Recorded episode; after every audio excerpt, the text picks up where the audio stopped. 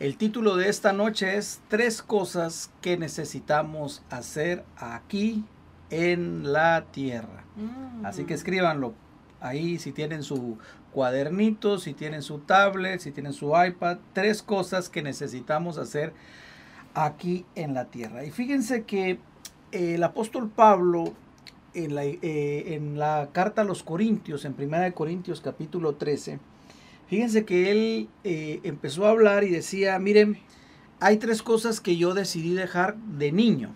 Él decía, yo ah, comprendía como niño, entendía como niño, Hablé hablaba como niño. Pero cuando fui hombre, cuando empecé la madurez o cuando decidí empezar mi camino a madurar en Cristo, dejé esas cosas. Luego al final del capítulo 13 también dice, miren, ahora permanece la fe, la esperanza y el amor y nos menciona tres cosas. Y dice, eh, bueno, la mayor de estas es el amor. Esa es la que va a perseverar siempre. Cuando vayamos al cielo, lo que necesitamos tener sí o sí es el el amor. Pero luego en el capítulo 14 de Primera de Corintios, si tienes ahí tu Biblia, te pido que me acompañes. Primera de Corintios, capítulo número 14. Fíjate que me llamó poderosamente la atención y cuando lo leí, el Espíritu de Dios habló a mi vida y yo le dije, Padre, yo quiero tener este orden en mi vida, quiero trabajar por esto y quiero eh, estas tres cosas. Yo para mí, este es un orden que la palabra da, una- un orden de prioridades si lo quieres ver. Y bueno, es que también tenemos tantas actividades que muchas veces se nos olvida estas tres cosas que hay que hacer aquí en la tierra. A ver, leámoslo. Primera de Corintios, capítulo número 14, versículo número 1. Procurad alcanzar el amor, pero también desead ardientemente los dones espirituales y sobre todo que profeticéis. Mira, ahí están tres cosas que dice el apóstol. Y si tú vas, si tú lees 1 Corintios 13, el último versículo dice, ahora permanece la fe, la esperanza y el amor. Pero en el capítulo 15, acuérdense que los, la Biblia no trae capítulos ni trae versículos, eran solo los rollos, los manuscritos. Antes Y no. antes. Ajá. Antes, perdón, voy a explicarlo mejor. Los manuscritos venían escritos sin los, las divisiones de los capítulos y sin los versículos. Cuando hicieron el canon bíblico, le colocaron los capítulos, los números en grande y los números pequeños de los versículos. Ahora, ¿qué quiere decir esto? Que por ejemplo, Primera de Corintios capítulo 13 y 14 es una sola línea que el apóstol venía hablando. Por ejemplo, en el capítulo 12 nos habla de los dones y dice, no quiero que ignoren lo de los dones. Y hablando lo de los dones, dice, nos habla de la unidad y del amor. Luego en el 13 nos empieza a hablar del amor. Y en el 14 ya dice, ahora hay tres cosas que yo quiero que ustedes vean. Procuren alcanzar el amor, desear ardientemente los dones espirituales y sobre todo que profeticéis. Mira qué hermoso. Entonces, estas tres cosas a mí me llaman la atención. Vamos a verlo ahí en la pantalla para que nos quede un poquitito más claro. Número uno, él dijo, perseguir el amor. Esa palabra procurar significa perseguir. Fíjate qué lindo. Y esa es la base fundamental de todo, el amor. Sin amor no somos nada. Eso es lo que dice la palabra. Ahí lo vamos a leer más adelante. Luego, de en el- la, la segunda prioridad que él da es ambicionar los dones. La versión que leíamos decía, desead ardientemente los dones. Ahora, vean esto porque no quiere decir que tú vayas a decir, ah, bueno, yo eh, ya tengo el amor y ahora tengo un don, quiero otro. No, quiere, el- lo que está diciendo aquí la palabra es, busca todos los dones. ¿Se puede tener todos los dones? Se pueden tener todos los dones. ¿Se puede- ¿Podemos orar para pedir todos los dones? Por supuesto que podemos orar. Será nuestro Señor quien decida si nos lo da o no, pero de que es. se puede, se puede. Y número tres, que profeticemos. Eh, miren qué interesante esto. Y alguien me va a decir, pastor, pero esto es para la iglesia de Corinto nada más. No, es para nosotros también, para la iglesia del Señor. Y aquí vemos tres prioridades que él tenía. Perseguir el amor, ambicionar los dones y profetizar. Ahora, alguien me va a decir, bueno, pastor, ¿no sería bueno primero tener los dones y después buscar el amor para poder ministrar? Fíjense que eh, la palabra nos declara que lo primero que nosotros tenemos que buscar es el amor. Porque si fluimos en los dones, por ejemplo, alguien que tenga los dones, pero no lo hace con amor o no tiene el amor, entonces los dones ya no, ya no funcionan como tienen que funcionar. Sí, porque los dones es para edificación de la iglesia. Pero en el momento en que no lo hacemos con amor, viene a lastimar en lugar de edificar. ¿Se pueden imaginar ustedes una profecía, entre comillas, que de alguien sin, amor. sin amor y que su corazón esté amargado? ¿Qué va a profetizar? Uy, amargura. Así te dice el Señor, de aquí a dos días te vas a morir y te vas a ir al infierno. Y, y, y muchas veces hay confusión. Muchas veces hay situaciones y ¿saben por qué? Porque no se utilizan eh, como tiene que ser. Por eso el apóstol decía, persigan el amor, que es lo más importante. Ambicionen los dones y luego saquen una especialización. Ya que tienen todos los dones, saquen la especialización de profetizar. Qué hermoso, ¿verdad? Me, me llama mucho la atención. Y vamos a ver un ejemplo de esto. Veámoslo ahí en Primera de Corintios 13. Ve, ve, una hojita atrás de tu Biblia. Y veamos lo que dice Primera de Corintios 13 acerca de fluir en los dones sin el amor. A ver qué sucede. Si yo hablara lenguas humanas y angélicas. Ahí está el don de lenguas. Pero no tengo amor. He llegado a ser como metal que resuena o címbalo que retiñe. Y si tuviera el don de profecía. Ahí vemos el segundo don. Y entendiera todos los misterios y todo conocimiento. Y si tuviera toda la fe como para trasladar montañas. Ahí está el don de fe. Pero no tengo amor, nada soy. Verso 3. Y si diera todos mis bienes para dar de comer a los pobres. Ahí está el don de dar. Y si entregara mi cuerpo para ser quemado, pero no tengo amor, de nada me aprovecho. O sea, mira qué tremendo porque dice, si yo tuviera, aquí Pablo, por ejemplo, da cuatro dones. Da el don de lenguas, el don de la profecía, el don de fe y el don de dar. Pero si nosotros empezamos a fluir sin esos dones, entonces dice la palabra del Señor que no somos nada, venimos a hacer nada. Eh, por ejemplo, lo, si hablamos en lenguas y profetizamos, es como un metal que resuena Oh, y esto es muy importante. Por ejemplo, tú hablabas el domingo que cuando, cuando se va a dar el toque de la batalla, cuando la trompeta o el instrumento tiene que sonar, tiene que sonar claramente para poder ser entendido. Pero ¿qué sucede cuando hay eh, algo que está sonando como un metal, un metal o un címbalo que retiñe? No vas a entender, no vas a, en, en lugar de, de recibir bendición y edificación, te vas a confundir. Porque vas a decir, mira, yo no entiendo esta profecía que me estás dando, no entiendo esta palabra, no entiendo esto que estás hablando, no entiendo por esto que estás orando. Sí, porque un símbolo es, haga de caso usted un... Los, en la batería, pero ni siquiera los drums, sino los, los ¿cómo se llama? Sí, los, platillos. los platillos, eso es un sonido que realmente claro, cuando es... En su momento. Y en, su, momento y en su lugar sí suena lindo y no solo eso, sino acompañado de todo. Pero imagínese el sonido solo de eso constante, llega un momento en que desespera porque no... lastima. Lastima, desespera. Aburre. Aburre. Y no, no se entiende. Y por eso es que es muy importante que nosotros tengamos estas tres situaciones en nuestra vida. Amor, procurar el amor, eh, buscar los dones espirituales ardientemente, todos los dones, y que profeticemos. Entonces, vamos a, en esta hora vamos entonces a ver nosotros a una lista, ¿verdad?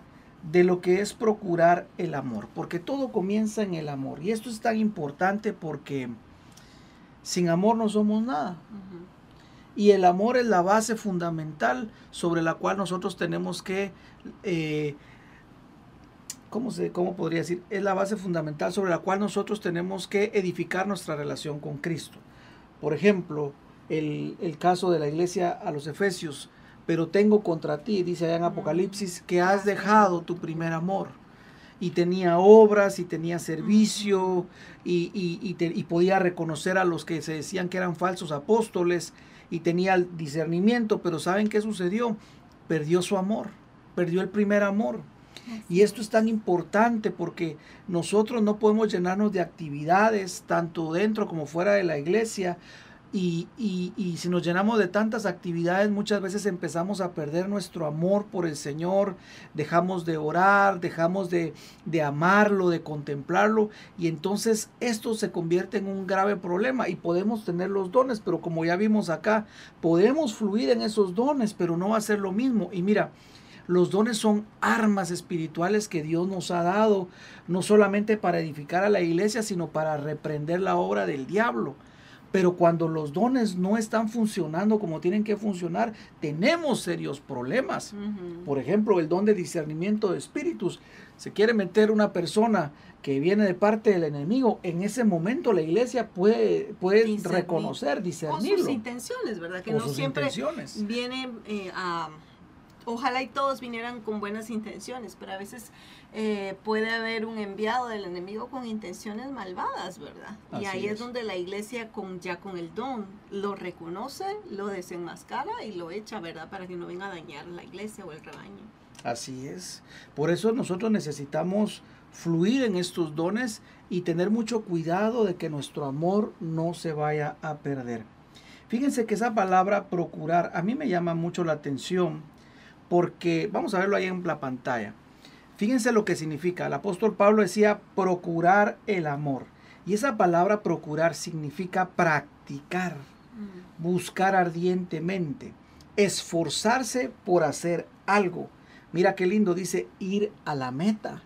O sea, no es, todo esto quiere, se reúne en una sola palabra. Esa es nuestra meta, el amor. O sea, no, no podemos perder de vista el amor. A veces nos equivocamos porque decimos yo quiero profetizar, yo quiero hablar en lenguas, yo quiero orar y que echar fuera los demonios y quiero orar y, quiero que el poder de Dios para hacer sanidades, para hacer milagros. Y todo eso no es que esté mal, porque la palabra dice que los, los anhelemos ardientemente.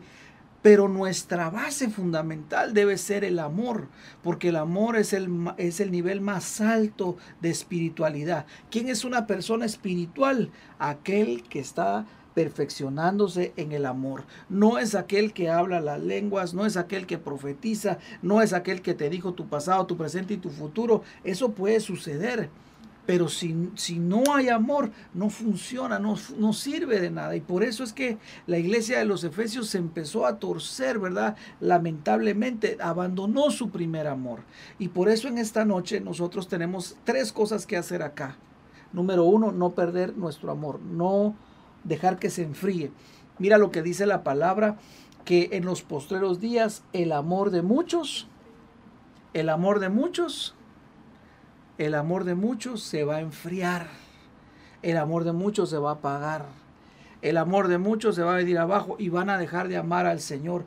Poco a poco, poco a poco va a terminar eso.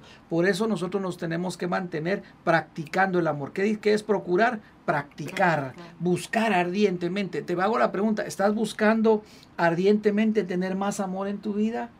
¿Estamos esforzándonos por tener más amor en nuestra vida? ¿Estamos esforzándonos por ir a la meta de amar más al Señor? Mm.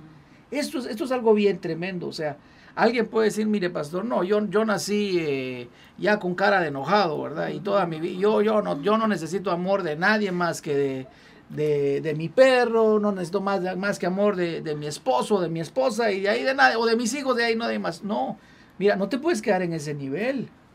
Dice la palabra, procura el amor, procura el amor, busca ardientemente el amor. Así es. Y mira qué, tremendo. Eh, vamos a ver cómo lo dice Primera de Corintios capítulo 14, creo que lo leímos, pero fíjense que me, llamaba la atención cómo lo dice a la nueva traducción viviente. Vamos a verlo ahí en la pantalla. Que el amor sea su meta más alta. ¿Cuál debe ser la meta más alta? El amor.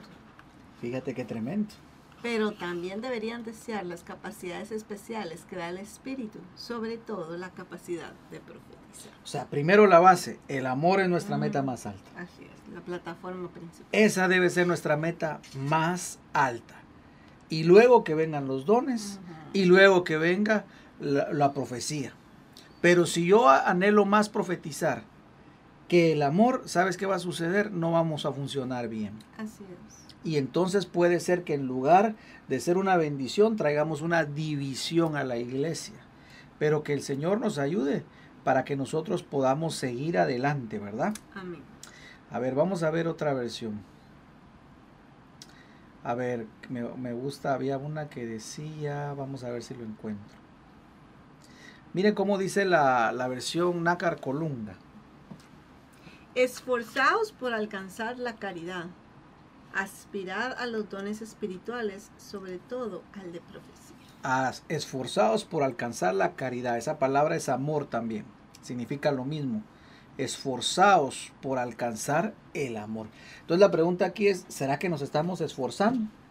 ¿O será que ya nos conformamos al nivel de amor que tenemos? Porque si te voy a decir algo, nosotros si hay algo que debemos desear es amar más. Así es.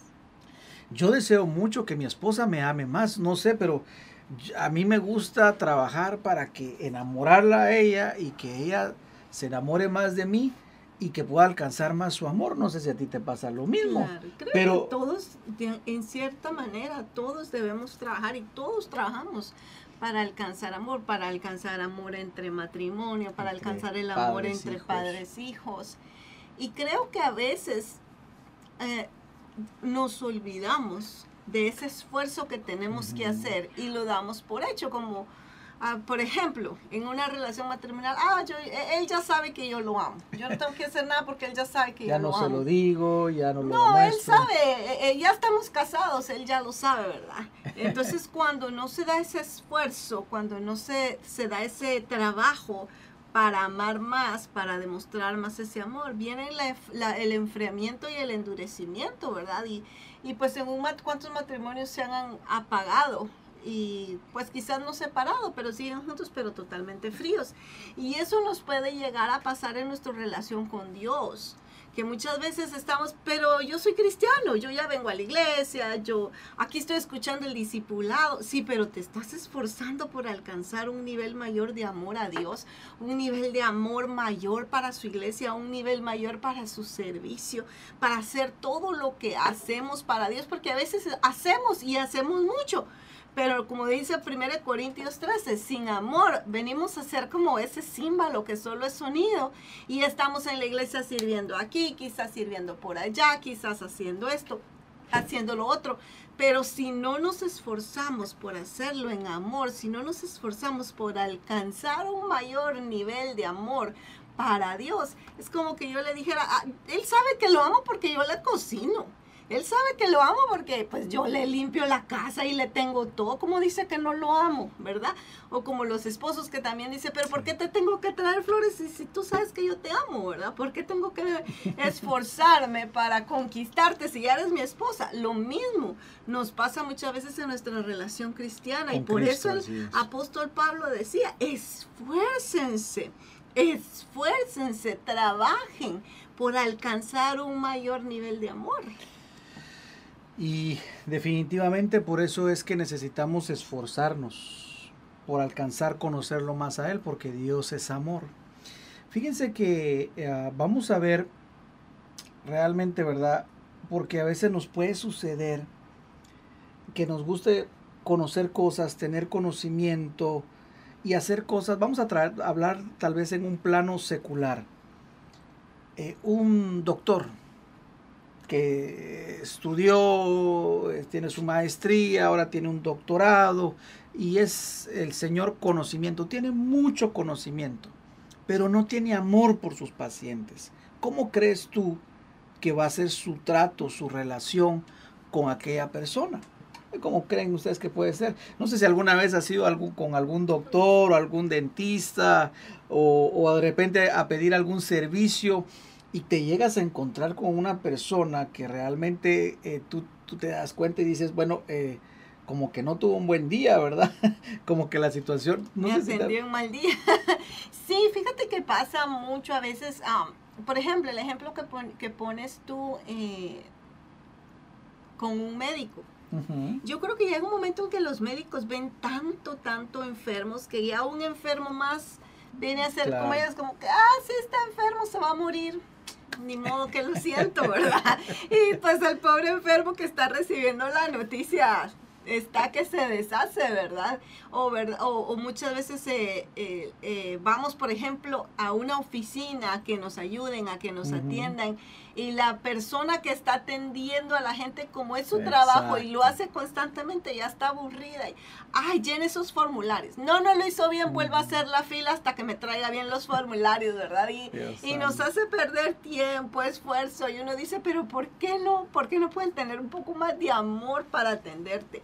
Y qué triste porque una vez más, cuando, si perdemos el amor, ay, yo creo que llegamos a perder lo más hermoso que el Señor nos pudo dar en esta vida porque la Biblia dice que Él es amor, Él es la fuente de amor en todo lo que hagamos, desde la iglesia, nuestro matrimonio, nuestro trabajo.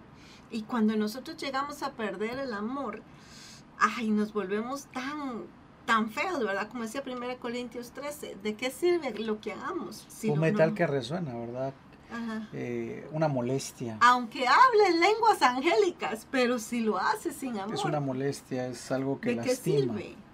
Algo que molesta, algo que lastima, claro.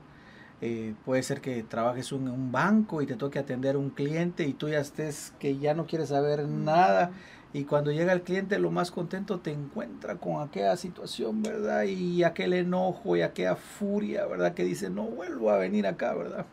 A lo mejor trabajes en un restaurante y te toque atender a una persona. Si no hay amor, definitivamente mm. eh, eso se va a notar. Hay una el amor hace la diferencia. El amor hace la diferencia. Y es que, por eso, miren, tenemos que tener mucho cuidado porque a veces eh, nos quedamos solo en el nivel de conocer, en el de conocimiento, en el y no y nos olvidamos del amor. Miren lo que dice la palabra. Primera de Corintios 8:1. Vamos a leer eh, la Biblia lenguaje sencillo. Me gustó cómo lo escribe acá. Primera de Corintios 8.1.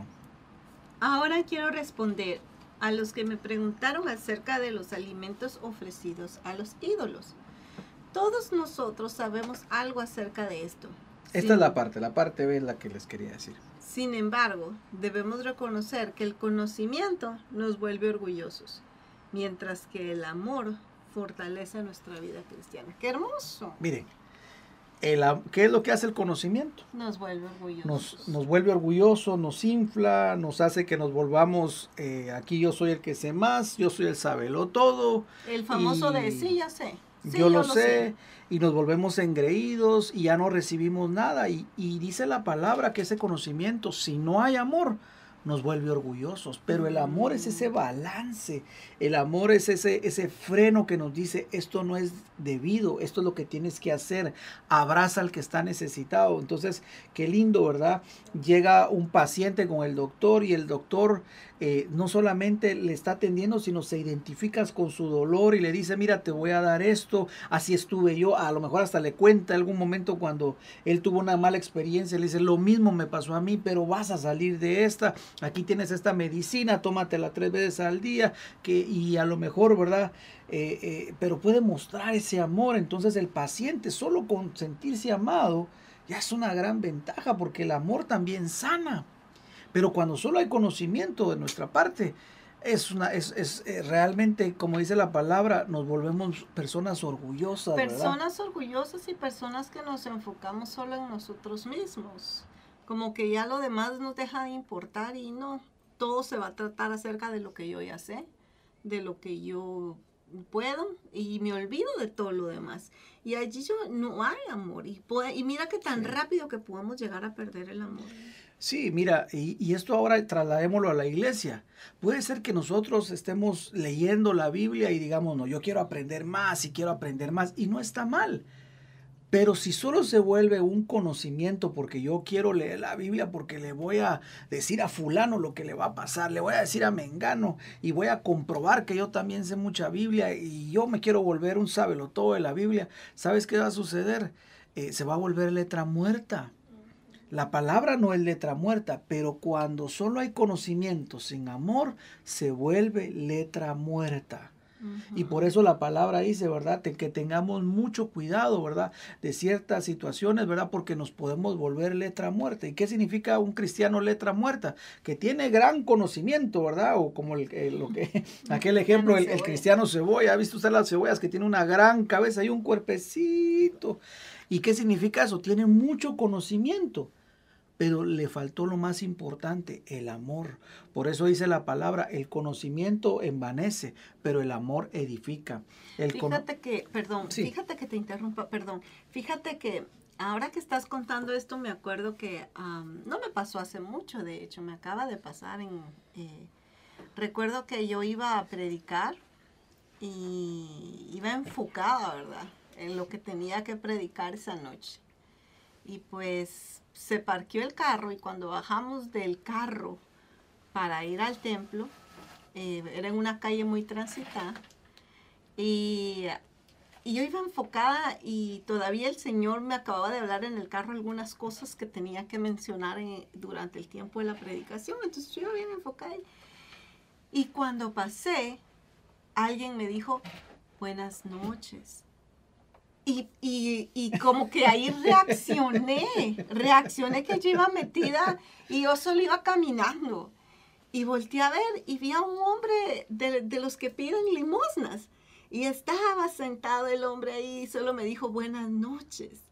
Y fíjate que en ese momento yo ya había pasado y solo volteé a ver porque volteé a ver. Y sabes que me sentí tan redarguida por el Espíritu Santo en ese momento porque yo estaba en mi mente enfocada, voy a ir a predicar y voy a, voy a incluir esto y voy a hacer lo otro y, y, vamos a ir a soltar profecías si el Señor no lo permite. Yo iba tan metida en eso y que cuando este hombre me habló, yo ya había prácticamente pasé frente a él, pasé bien cerquita de él y lo ignoré. Entonces, cuando pasé, el Espíritu Santo me dijo, ¿verdad? ¿Te acuerdas de la parábola del buen samaritano? Y me decía, ¿qué te costaba decirle un buenas noches? ¿Sabes que ahí, mismo me regresé, no sé si te recuerdas, me regresé y le dije, muy buenas noches, Dios le bendiga, pues si quiere pase adelante. Pero ya él se quedó ahí, ¿verdad? Pero mira, me quedé bien redarguida por el, por el Espíritu Santo, porque dije yo, de veras, a veces haciendo entre nuestra vida diaria, y creo que eso le pasó a aquellos que pasaron frente a, frente a aquel pobre de la parábola del buen samaritano, que dice que pasó un sacerdote, pasó un levita, pasó un maestro de la ley, y que todos pasaban enfocados, ¿verdad? El sacerdote, ay no, si lo toco me contamino, ya no voy a poder ir, porque si tocaban a alguien muerto, ellos se contaminan. Ay, no, si lo toco me contamino, ya no voy a ir a poder a ejercer. El levita, ay, no, tal vez ya voy tarde y tengo servicios que ir a hacer en el templo. Y el maestro de la ley, ay, no, este que le voy a enseñar yo, sí, este ya está tirado acá. Entonces pasaron estos tres y lo ignoraron sin amor. Fueron quizás, sirvieron en el templo, hicieron quizás cosas para ellos importantes, pero donde tenían que demostrar amor, no lo demostraron. Y es que muchas veces nos llenamos tanto de ocupaciones, actividades, vamos, venimos, vamos al trabajo, regresamos, hay que hacer esto, hay que hacer lo otro.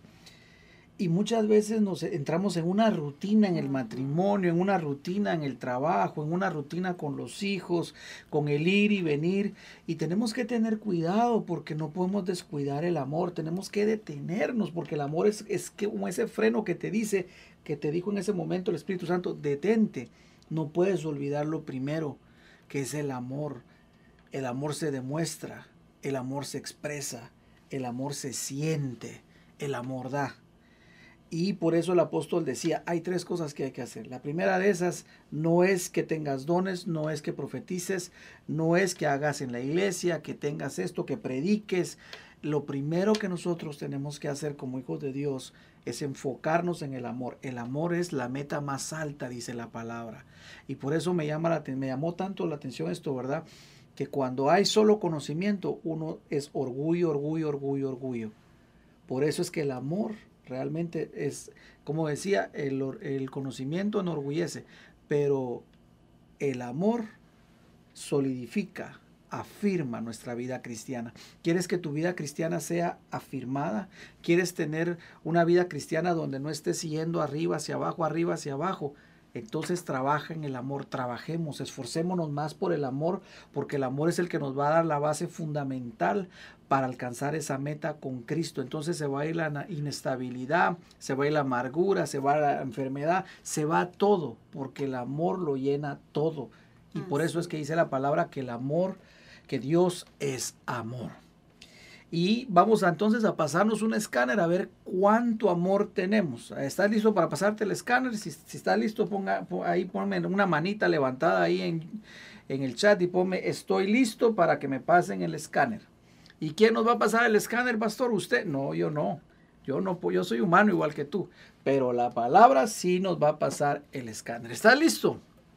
Bueno, abróchate pues porque eh, este escáner es bueno. Y es el amor que tenemos que alcanzar, el amor maduro, el amor de Dios, el amor ágape.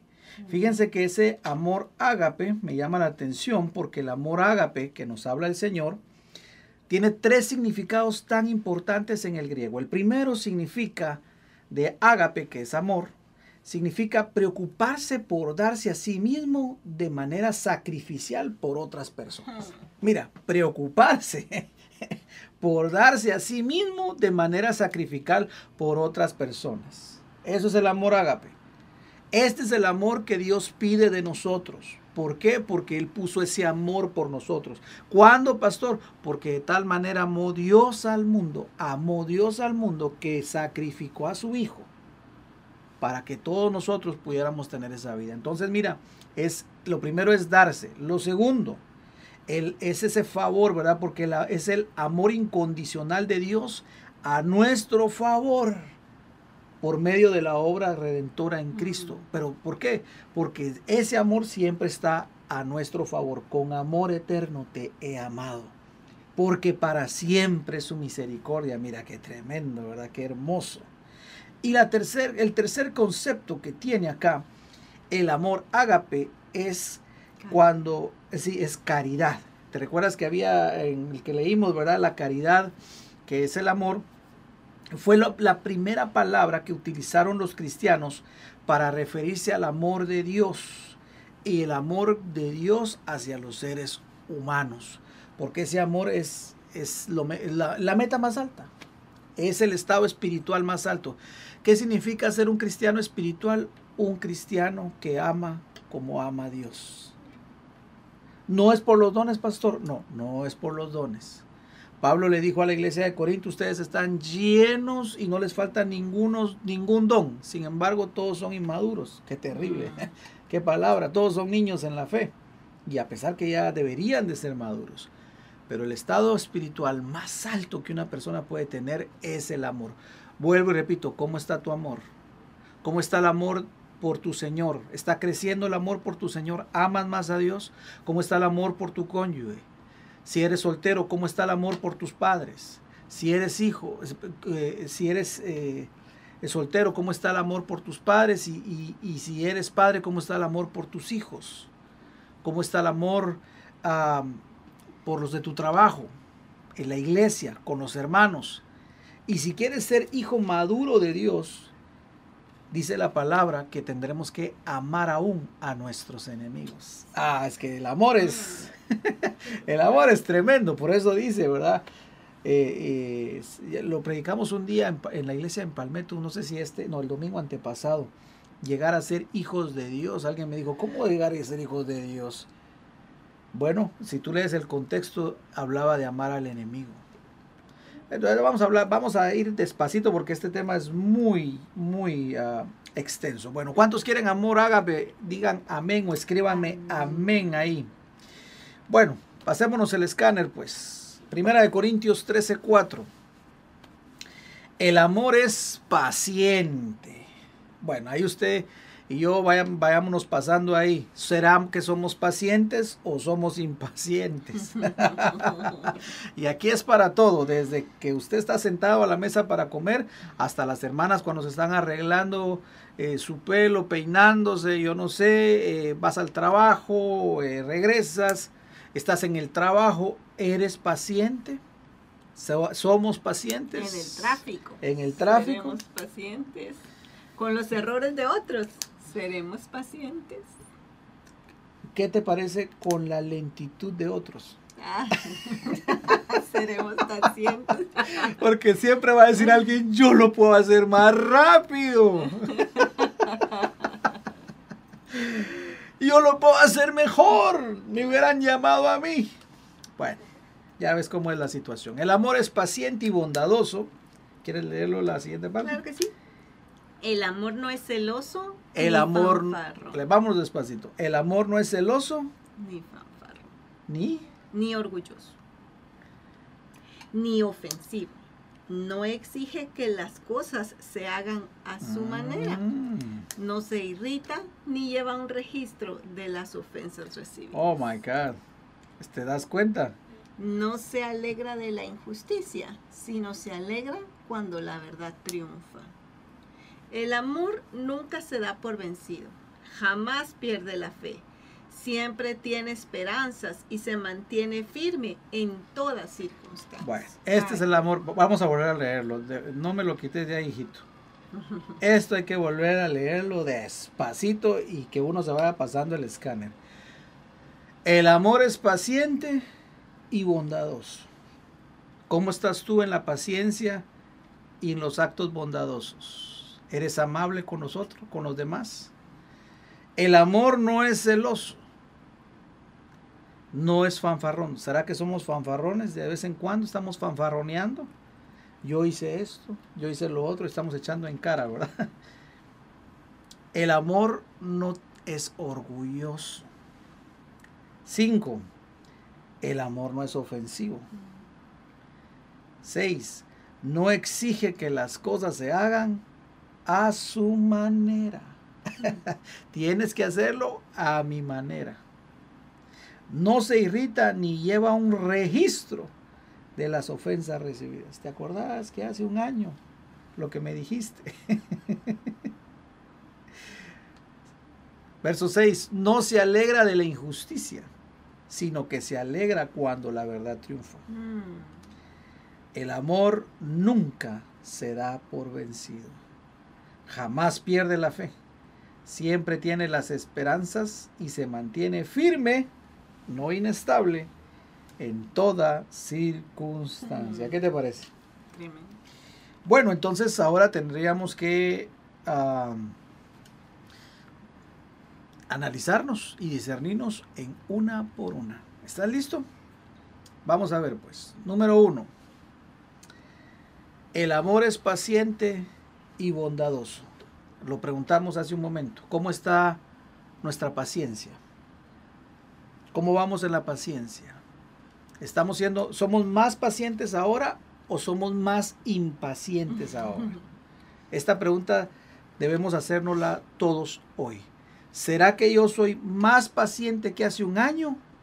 ¿O será que ahora, después de un año, yo soy más impaciente? Siguiente, el amor no es celoso. Mira qué tremendo, ¿verdad? No arde en celo. No, no, no, no, no. El amor no es fanfarrón. Fanfarrón aquí es la palabra jactarse, ser presumido, ser vanaglorioso. Es como cuando alguien te echa en cara lo que ha hecho, ¿verdad? Como cuando alguien dice lo que, lo que, los favores que te ha dado. Y eso es eh, jactarse, ser presumido. Creo que también ahí puede entrar el hecho cuando diga, ah, pero yo soy mejor que esta persona, yo lo hago mejor. El creerse superior. El creerse superior. ¿Verdad? El creerse más valioso que otra persona puede entrar allí también el hecho de, de, ser mejor. fanfarrón, ¿verdad? Yo, yo podría ser mejor, yo lo hago mejor, yo predico mejor. Predico mejor. Y aún dentro del hogar, ¿verdad? Profetizo mejor. Claro. Y aún dentro del mismo hogar se puede dar, ¿verdad? Fanfarrón. Yo soy más inteligente, yo soy mejor, yo valgo más. ¿verdad? Yo colaboro más en la casa, yo pago los biles, entonces me tienen que obedecer. Cuidado por no perder el amor. El amor no es orgulloso, no es altanero, arrogante, vanidoso. Fíjate que esa palabra también significa exagerar. eh, significa, mira, me llama la atención porque esa palabra orgulloso en el griego, ¿sabes qué significa? Inflarse de viento como un sapo. me dio risa eso, lo que significa en el diccionario. Solo para que vayamos viendo lo que qué es el orgullo realmente. Inflarse de viento como se infla un sapo. ¿Y has visto tan feos que se ven cuando se inflan? Sí, son, y, es que todos nos miramos feos con el orgullo. O sea, el orgullo nos hace ver feos. Y, por eso es que necesitamos la humildad de Cristo. Ahora, esto es muy importante, ¿verdad? Porque ¿cómo estará el orgullo? Porque muchas veces en la iglesia se mueve el orgullo religioso, ¿verdad? Lo que tú hablas, yo soy mejor. ¿Por qué no me ponen a mí? O de repente estamos dando un mensaje y lo primero que decimos, no, eso no es para mí, eso es para fulano, eso es para mengano. Ahí te hablan, eh, eso, eso es para ti. Pero si vamos al original, eso es orgullo. Fíjense. La siguiente dice, el amor no es ofensivo. ¿Sabes qué? es la palabra griega que significa rudo. El amor no es rudo. Mm. Mire, a veces nosotros los varones decimos, es que yo soy hombre y así hablo, ¿verdad? Así yo hablo fuerte, yo hablo rudo, pero aquí lamentablemente el escáner nos está apuntando muchas veces a los hombres, ¿verdad? No sé si las hermanitas mujeres hablarán rudamente, pero nosotros los hombres muchas veces somos rudos, ¿verdad? Sí, no. Y la palabra dice que el amor no es ofensivo, no es rudo no es ofensivo, no es descortés. Eh, es la palabra que significa faltar a la buena educación, mira. Mm. Entonces, ¿cuántas veces nosotros eh, no, faltamos a la buena educación, verdad? Yo no sé aquí en Estados Unidos, yo lo he visto mucho, ¿verdad? Aquí la gente entra y ni buenas tardes, ni buenos días, sino ya llegué. y, y realmente ese no es el amor. Y ni eso mismo, y creo que puede ser muy rudo cuando ni siquiera saludas a los que están ahí, cuando entras y ignoras a tu alrededor. A veces puede ser muy rudo, puede ser rudo. Es rudo, es rudo. Eso no es amor. Eso no es amor. Por eso, ¿cuándo fue la última vez que cuando usted entró a algún lugar dio buenos días, dio buenas tardes? Pastor, ni me contestan yo para qué lo voy a dar. Bueno, lo que pasa es que nosotros tenemos que tener el amor y tenemos que esforzarnos por tener este amor. Y yo no te lo vengo diciendo como que ya estoy, mire, yo soy la perfección. No, yo tengo que trabajar en estas áreas. Todos tenemos que trabajar en estas áreas. Porque muchas veces somos rudos. Podemos ser ofensivos también. Una persona muy ofensiva también que ni le has dicho nada. Buenos días. ¿Qué, ¿Qué tienen de buenos? Y ahí es donde tenemos que trabajar más en el amor. ¿Cuántos, cuántos todavía dicen amén? ¿Y sabes cuándo es más difícil? Cuando has tenido un mal día. Cuando has tenido un mal día y las cosas no te han salido bien, quizás la noche anterior ni dormiste bien, eh, no lograste comer lo que, lo que debías y vienes con hambre, eh, tuviste un mal día en el trabajo, te duele la cabeza, y te toca, pues entonces como que todas esas cosas se te juntan, pero ahí es donde más tienes que mostrar. tiene que haber un esfuerzo, porque tal vez usted no, no vaya a ser tal vez rudo, pero tal vez va a decir, eh, ni me hables, me voy a ir a dormir, adiós, y te desconectas, ¿verdad? Y se queda tu coña así como que, ¿y yo qué hice, verdad? O peor aún en la iglesia, ¿verdad? Entramos a la iglesia después de un mal día de trabajo, entramos después de una mala tal vez de alguna pelea en el carro con nuestro cónyuge o alguna discusión con nuestra familia o alguna situación con el carro, ¿verdad? Y uno viene molesto y entra a la iglesia y ahí está el pueblo, tus hermanos en Cristo, ¿verdad? Y, y entras rudo, entras porque pues ahí es donde precisamente tenemos que pelear para alcanzar un nivel más alto. Te van a poner el medidor de los levitas, los hermanos levitas, te van a poner el medidor en la en la frente. En la frente y solo le haces una cara donde... ¿Por qué me está midiendo? Tenemos que trabajar. Y más, si te dicen que te tienes que quedar en el lobby, ¿verdad? Tenemos que trabajar más. Y que el Señor le siga dando más amor a nuestros hermanos levitas porque les toca. Les toca muchas veces, nos, nos, nos toca a todos, ¿verdad? Seguir trabajando con el amor. Veamos la séptima. El amor no exige que las cosas se hagan a su manera. Ah, esto, cuántas veces esto no pasa, ¿verdad? En casa, ¿verdad? Si me vas a cocinar, tiene que ser con 2 gramos de sal. No pueden ser 2.5 porque tiro el plato por allá. Si van a hacer esto, si van a pintar, tiene que ser el color que a mí me guste. Si vamos a ir a comer, tiene que ser el restaurante que a mí me guste, si no, no voy. En la iglesia, ¿verdad? Si no se hacen las cosas como yo digo, mejor ni llego. Si no se hace lo que yo a mí me gusta, y entonces empieza una exigencia, ¿verdad? Y tal vez alguien diga, yo no soy exigente. Bueno, pero tal vez das la vuelta y te vas. O sea, igual estás exigiendo y, y aquí es donde tenemos que trabajar. Pero la pregunta obligada es, ¿será que estamos siendo nosotros exigentes con nuestro cónyuge? ¿Será que estamos siendo exigentes nosotros con nuestros padres, con nuestros hijos? En el trabajo? ¿Será que estamos exigiendo como cuando llega el nuevo a trabajar, verdad? Y, los demás dicen, ay, qué bueno, ya llegó el nuevo, lo vamos a poner a hacer hasta lo que no tenía que hacer. Te toca hasta lavar los baños, también eso, todos los días. Y te toca salir a tirar la basura y te toca hacer esto, te toca hacer lo otro. Y empezamos a exigirle tantas cosas. Y fíjate que a veces somos, bueno, nos falta amor, ¿verdad? Porque a veces les queremos exigir a otros lo que nosotros no somos capaces ni de hacer ni de dar, lo que nos, ni nosotros damos de la manera en que a veces exigimos que se nos dé, ni nosotros ofrecemos de la manera que nosotros exigimos que otros nos, nos traten, ¿verdad? O nos, y, y, realmente eso es una falta de amor, porque queremos exigir cuando realmente hay una ley de siembra y cosecha, que lo que tú des lo vas a tener a cambio, ¿verdad? Entonces, es, realmente el exigir no es amor. No es amor. Porque Dios, mira qué tremendo. Dios no nos exige Eso nada a nosotros. Dios no nos exige que lo amemos, fíjense. Él no nos exige. Dice la Biblia que Él nos amó primero. Ni siquiera la adoración nos exige que la, ni nos exige nada él de lo que Él nos da. Y claro, la pide, pero hay una gran diferencia entre pedir y exigir. Sí, fíjate qué tremendo. No, no, dice la nosotros no le amamos a Él, sino Él nos amó primero. Él nos amó primero. Bueno, vamos a la mitad. No, no, todavía no hemos terminado. No sé cómo, qué piensa usted, ¿verdad? Yo sé que algunos de nosotros cuando ya vimos estas primeras seis ya nos sentimos como muy golpeados. como que algo así desanimados. Vamos a la mitad, eh, pero listo para las otras seis. ¿Estás listo? ¿Seguimos? Bueno, sigamos viendo. Número dos. Parte número dos. El amor no se irrita. Dios santo, Dios santo, ayúdanos, Padre. El amor no se enoja.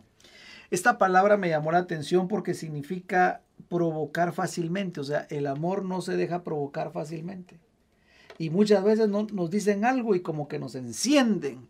Pero el amor dice que no se deja provocar fácilmente. Somos como un fósforo, decís tú que en medio nos rozan, medio nos rozan la cabeza y ya estamos en... Y nos enfogonamos, como dicen nuestros hermanos de Puerto Rico. ¿Sí? ¿Usted se enfogona muy rápido, mi hermano?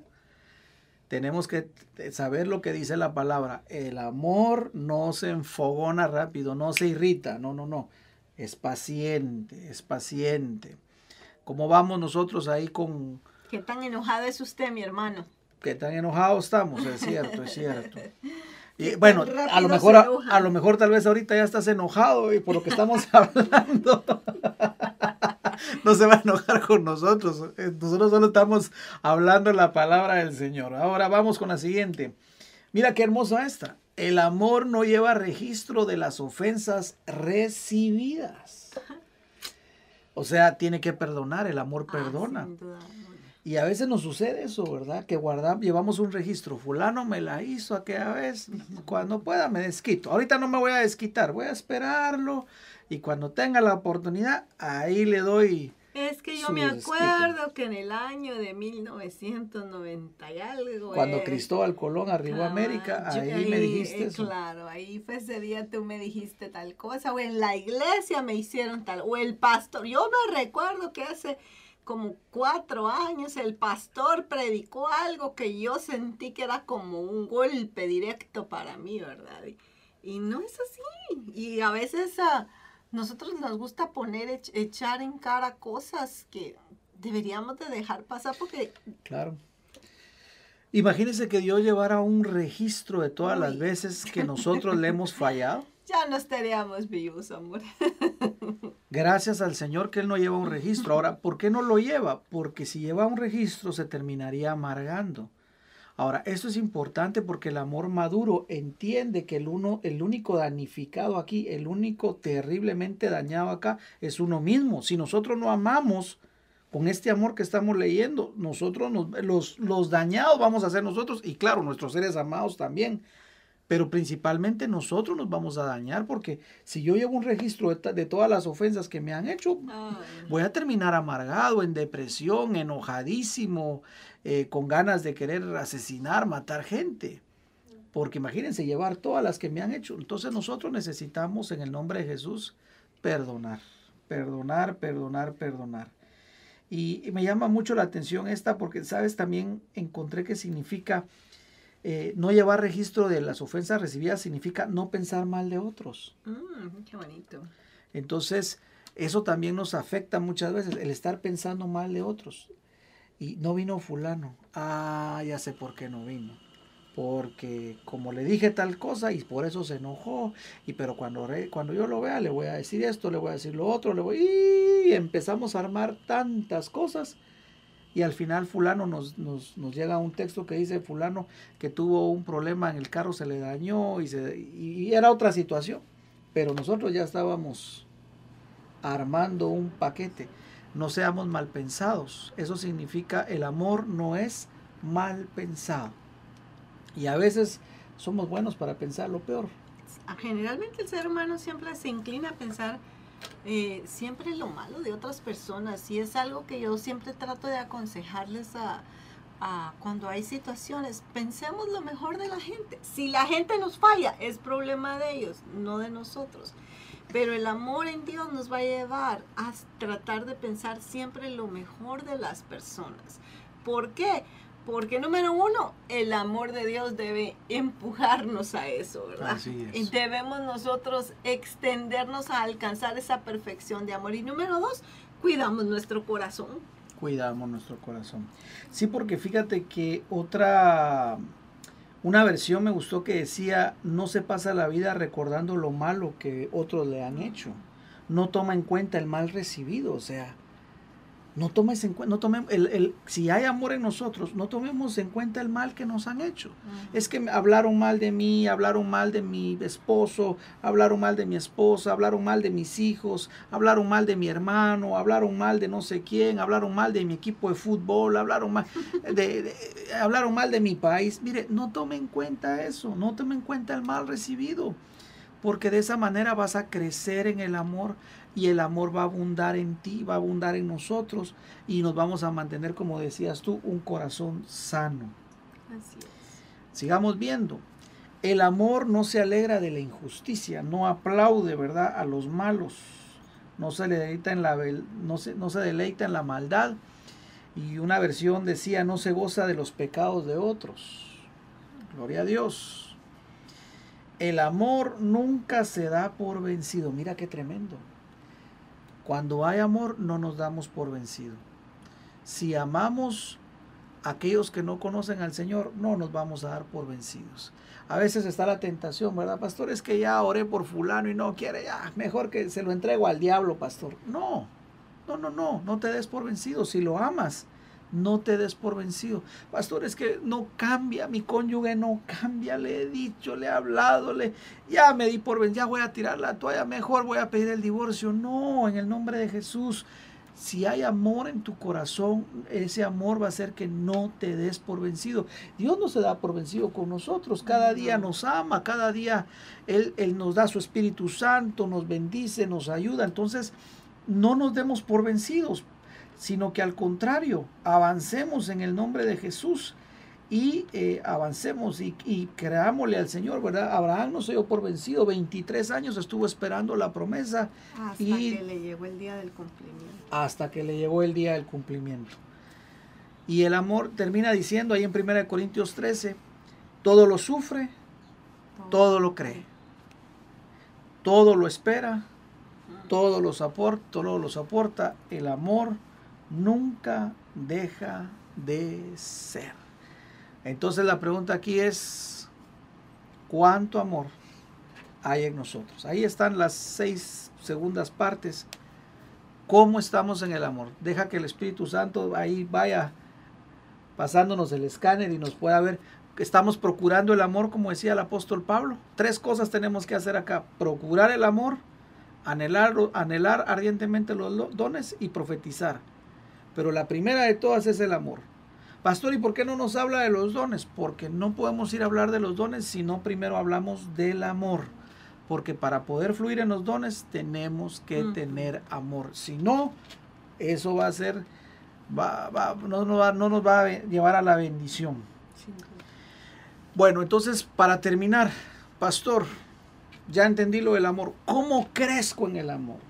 ¿Cómo puedo desarrollar mi amor? Porque mire, pastor, a mí me abandonaron, me trataron mal, mi papá no me dio amor, mi mamá me vendió, eh, me lastimaron, o a lo mejor a ti eh, vas a decir tú, no, yo, yo sí tuve mucho amor y todo, pero siento que en este momento me he estancado, tal vez me dieron demasiado amor, fui, fui hijo único y me dieron todo el amor, pero ahora siento que ese amor se me ha vuelto algo egoísta y me ha estancado. ¿Cómo puedo hacer yo para crecer en el amor? Bueno, número uno, lo primero que tenemos que hacer es, si tú no conoces a Jesús, necesitas recibir a Jesús. ¿Por qué? Juan 3:16 dice, porque de tal manera amó Dios al mundo que dio a su único Hijo, para que todo aquel que en Él crea no se pierda, sino que tenga vida eterna. Entonces, cuando tú decides recibir a Jesús, recibes ese amor del Padre y ahí comienza una conversión, ahí comienza un cambio y Dios te empieza a llenar en ese momento de su amor. Algo te tocó, creíste en el Señor, creíste en su amor y ahí tu, tu, vida empieza a cambiar. Entonces, ¿cómo puedo crecer yo en el amor? Número uno, a través de recibir a Cristo en mi vida. Número dos, vamos a leer Gálatas, capítulo, vamos a ver, déjeme que lo encuentre primero, Gálatas, capítulo número 5 versículo número 22. Vamos a leer la versión las... Vamos a leer esta. Mira qué dice. Mas el fruto del Espíritu es amor, gozo, paz, paciencia, benignidad, bondad, fe. Entonces el amor es fruto, es un fruto del Espíritu. Entonces aquí viene el segundo consejo. ¿Cómo crezco en el amor? Tengo una relación con el Espíritu Santo de Dios. Cuando tú empiezas a, tener una relación con el Espíritu Santo, empiezas a orar y, y, empiezas a pedirle al Espíritu Santo que Él te llene de amor, esa relación, ese tiempo en oración, ese deseo de, de, de hacer su palabra, va a hacer que nosotros podamos crecer en amor desarrollarnos en amor.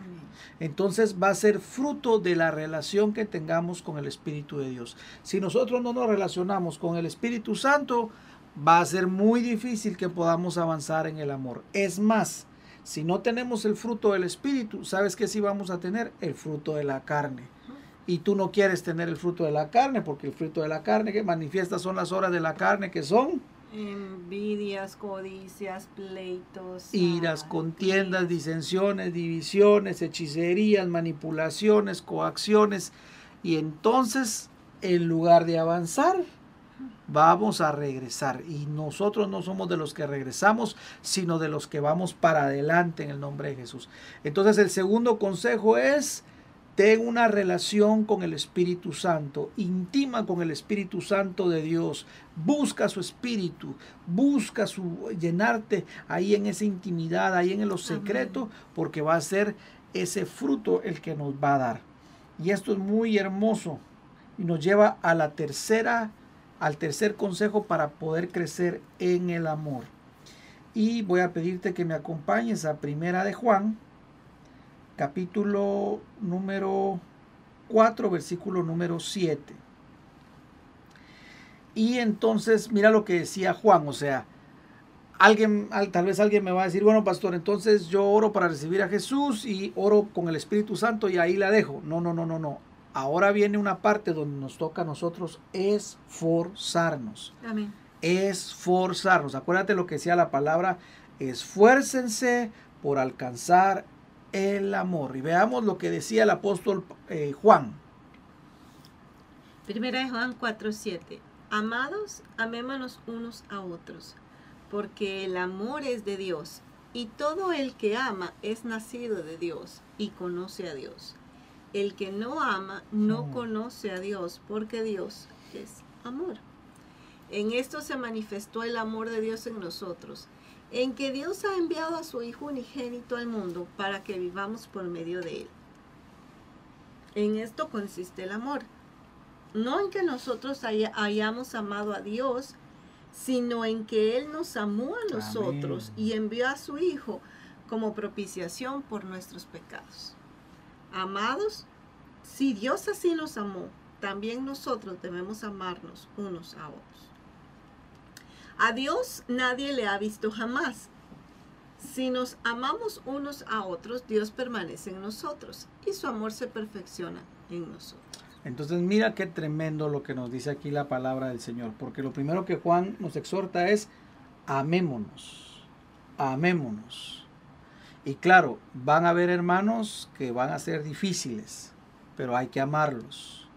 Van a haber situaciones que no nos van a gustar, nos vamos, vamos a toparnos con gente que va a ser, a lo mejor nos va a traicionar, gente que nos va a, a fallar, pero nosotros tenemos que amarnos. Por eso, por eso el apóstol comenzaba diciendo eso.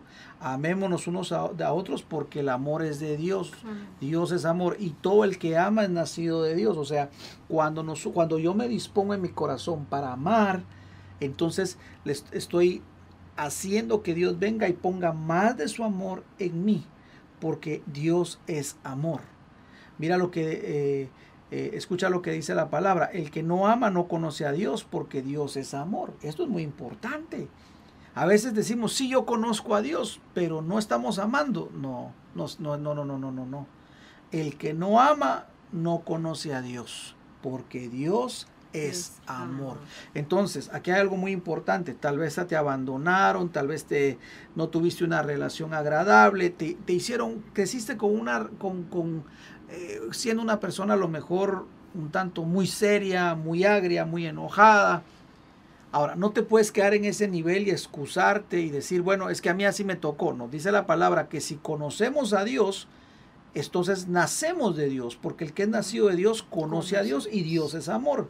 El que no ama no conoce a Dios porque Dios es amor. Entonces se tiene que ver en nosotros ese amor, tiene que haberse en nosotros ese fruto del amor, el ser, el ser nice, el ser agradables, el ser perdonadores, el ser pacientes, el no ser orgullosos, lo que decíamos, eh, perdonar la ofensa. Se tiene que ver en nosotros porque nosotros nacimos de Dios.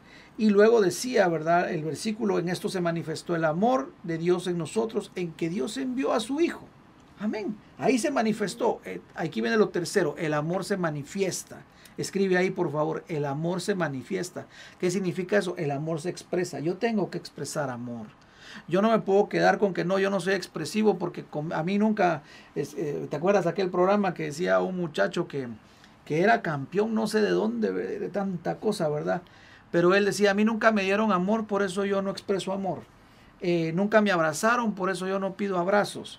Eh, nunca me dijeron nada lindo, por eso yo no le digo nada lindo a nadie. Bueno, pero ese es el pensamiento de alguien que no tiene a Dios. Pero el que tiene a Dios y dice que lo conoce, entonces está conociendo el amor, entonces tiene que ser, tiene que expresar el amor. Dios manifestó a su amor, nosotros tenemos que manifestar también nuestro amor. ¿Y cómo se manifiesta el amor? ¿Cómo se expresa? A través de palabras. Escribe, por favor, palabras. Número dos, a través de acciones, de abrazos. El amor se siente, el amor se dice. Cuatro, el amor da. Por eso dice la palabra, porque de tal manera amó Dios al mundo que dio, que dio, que dio, porque el amor nos hace dar. Pastor, pero hay gente que no, no es agradecida, que, que no, no, no, no, no, no es nice cuando uno le da. E, e, esos son ellos, pero nosotros somos llamados a tener ese amor. Y luego dice, en esto consiste el amor no en que nosotros le hayamos conocido a Dios, sino el que Él nos amó primero. Esto es hermoso, porque si Él nos amó primero, nadie de nosotros puede tener excusa. Es que en mi pasado a mí me hicieron esto, en mi pasado me traicionaron, en mi, mi papá me abandonó. No, ¿sabes qué? Tal vez fuiste abandonado por tu padre biológico, por tu madre biológica, pero sabes que tu Padre Celestial jamás te abandonó. Es más, Él te amó primero. Y si Él te amó primero, tienes la fuente de amor para tú empezar a amar, para sonreír, para ser agradable, para ser nice, de tal manera que toda tu vida va a cambiar porque Él ya te amó primero. Él nos amó primero. Así que no hay chance para la amargura, ni para el rencor, ni para el odio, porque hemos sido llenos del Espíritu de Dios, hemos sido llenos de su amor. Por eso también decía en el versículo 11, si Dios nos amó, también nosotros debemos, debemos, mira lo que, como decía la palabra en el versículo 11, así como Dios nos amó, también nosotros debemos amarnos, debemos amarnos unos a otros. Esto no es opcional. Si tú quieres llegar a la meta más alta, como lo decía el apóstol Pablo, debemos amarnos. Nos vamos a tener que esforzar. Y más cuando hayan ofensas, y más cuando hayan provocaciones, y más cuando alguien se quiera aprovechar de nosotros, y más cuando alguien nos, nos ofenda o nos diga algo que no. Definitivamente, ahí es donde más se va a reflejar el poder amarle, ¿verdad? Eh, la palabra de Jesús decía, ¿verdad? Si ustedes aman solo a los que, a los que le aman, a los que con los que se aman, ¿qué de bueno hacen, verdad? O sea, si yo amo a mi esposa, o sea, imagínate, yo qué, qué de bueno hago si yo amo a mi esposa, o sea, se supone que debo de amarla, se supone que, que, tengo que amarla con todo mi corazón, pero yo no le puedo decir a ella, mucho hago con amarte, o sea, no se puede, si ni siquiera puedo amar a ella, ahora imagínense con los demás. Por eso, por eso Jesús decía, ¿verdad? Eh, eh, si ustedes aman solo a los que los aman, ¿qué de bueno hacen? Mas yo os digo, amad a vuestros enemigos. Y ahí viene el nivel, un nivel un poquitito más, ¿verdad? Más fuerte, porque definitivamente eh, nos va a tocar amar aún a la gente que es difícil, a aquella gente que nos trata mal, aquella gente que nos persigue con sus críticas, que nos persigue con sus malos tratos, que nos persigue con su rudeza, que nos persigue con su ingratitud, definitivamente, pero nos va a tocar amar más. Tal vez tú tengas un hijo o una hija que se está portando mal, que es ingrata, ingrato. ¿Sabes qué? Toca amar más, toca amar más. No te canses, sigue sembrando la buena semilla, que a su tiempo, a su tiempo vas a cosechar. Pero que las acciones de otro no te vengan a decir, estás dando mucho amor, poco amor. No, ese es un amor inmaduro, egoísta. Dios dio y él dijo, de tal manera yo amo al mundo que voy a dar mi hijo. Hay gente que le rechazó, hay gente que no, pero eso no hizo que Dios dijera, no, mejor no voy a dar a mi hijo. No, el Señor dio todo lo que tenía y por eso dio a Jesús y por eso estamos aquí hoy. Así que si, eh, si Él está con nosotros, avancemos en el nombre de Jesús. Por eso me encantaba lo que decía el versículo 11, si lo terminamos ya. Eh, ¿Dónde era? El versículo 12. Si nos amamos unos a otros, mira cómo dice, Dios permanece en nosotros y su amor se perfecciona en nosotros. ¿Cómo se perfecciona el amor en nosotros? Cuando nos amamos, cuando perdonamos la ofensa, cuando perdonamos la crítica, cuando, cuando podemos no guardar rencor, cuando dejamos de ser exigentes, cuando nos dedicamos a amar, entonces su amor se perfecciona en nosotros. Mira qué hermoso. Y entonces, si tú tienes esta perfección, cuando llegues al cielo, vas a tener un tremendo galardón, porque si hay algo que, que debe ser nuestra meta más alta, es el amor de Dios.